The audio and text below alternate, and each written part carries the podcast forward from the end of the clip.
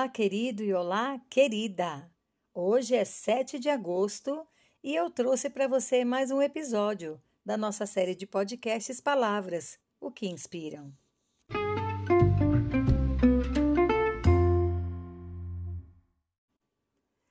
Vamos lá. Episódio 136, a palavra é promessa. Promessa vem do latim promissa, que quer dizer prometida. Seu verbo é prometer, que é formado por pró, que significa antes ou à frente, e também mitere, que significa mandar ou enviar. Prometer no início queria dizer apenas enviar adiante ou mandar à frente, mas, através da acepção de dizer antes ou prever, passou a ter a ideia de levar a esperar, que é o resultado de uma espera. Ou seja, a espera do cumprimento de uma promessa. No hebraico existem duas palavras cuja raiz estão ligadas à promessa. A primeira é Alá, que diz respeito ao compromisso objetivo, à descrição do que é acertado. É da mesma raiz de Elohim, daí não ser novidade que Deus é um Deus que se compromete e cumpre, conforme Jeremias 1,12 diz: O Senhor me disse: Você viu bem, pois estou vigiando para que a minha palavra se cumpra. E a segunda palavra derivada do hebraico para promessa é davar. Diz respeito ao ato e à palavra empenhada para a consecução do compromisso. Quando usamos palavras onde prometemos alguma coisa, tenha a pessoa consciência das suas implicações ou não.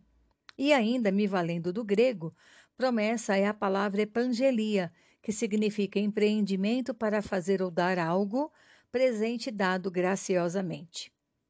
Dá para imaginar, então, a verbalização de um contrato assinado mentalmente entre as partes. É como um voto ou uma declaração feita a uma outra parte, registrando a intenção futura de cumprir com o que foi prometido.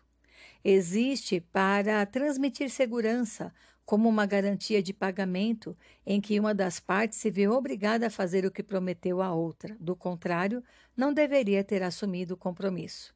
Como na frase a seguir, encontrada na Bíblia. É melhor não fazer promessas do que fazê-las e não as cumprir. Eclesiastes 5:5.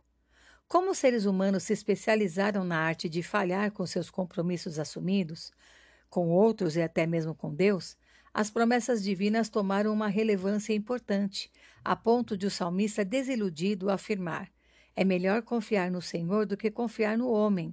Salmo 118, 8. E ele continua dizendo: Nem mesmo os príncipes são confiáveis. Salmo 118, versículo 9.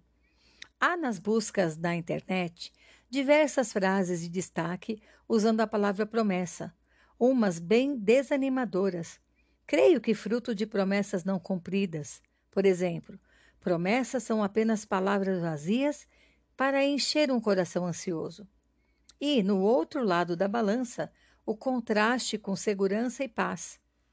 Tome para você a promessa de Deus, pois ela é suficiente, e mais do que suficiente, mesmo que todas as fontes da terra se sequem.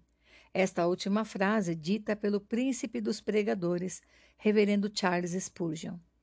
Qual dessas duas frases se encaixa melhor hoje dentro da sua realidade? Já cansou de ouvir promessas, mas não ver seu cumprimento? Ou está firme porque a sua expectativa está nas promessas de quem as cumpre? É bom observar isso, porque ter essa consciência ajuda a sofrer menos com desajustes e fracassos com as promessas alheias e nossa própria condição quando prometemos algo. A Bíblia traz uma situação difícil de acreditar. Se nos colocarmos no lugar de Abraão, ele ouviu promessas inimagináveis da parte de Deus. Eu digo inimagináveis porque ele recebeu de Deus promessas maravilhosas, grandes, importantes. Primeiro sairia da sua terra para um lugar que não conhecia, mas receberia uma terra boa para morar e seria dono dessa terra. E os seus descendentes seriam donos dessa terra também. Aliás, os descendentes que ele já velho ainda não tinha e que entraram como promessa também do Senhor para a sua vida. Promessas que começavam do zero, mas ele descansou e creu. Demorou? Sim. O tempo de Deus não é igual ao nosso, mas ele foi fiel à fé do seu servo, e tudo foi cumprido. Nosso olhar humano é tender a duvidar das promessas feitas, porque muitos já falharam e falharão conosco. E pensando bem, nós também já podemos ter falhado com alguém. Mas o convite é ter essa qualidade de Abraão e outros que venceram a tentação de duvidar e puderam ver a gloriosa resposta certa no tempo certo.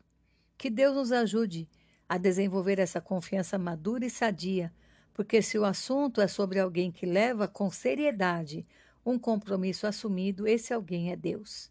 Apenas uma promessa de Deus falta se cumprir, mas essa é a promessa mais doce para nossa alegria e esperança, a volta de Jesus. E ele virá. Abraão foi bênção porque Deus disse em uma das suas promessas: Se tu uma bênção.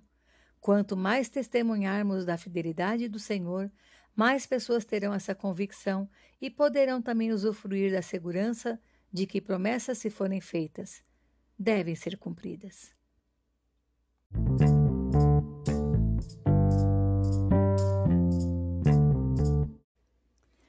Agradeço pela sua vida e pela caminhada que tem tido comigo. Uma ótima semana. Deus te abençoe. Paula Bianchi Homer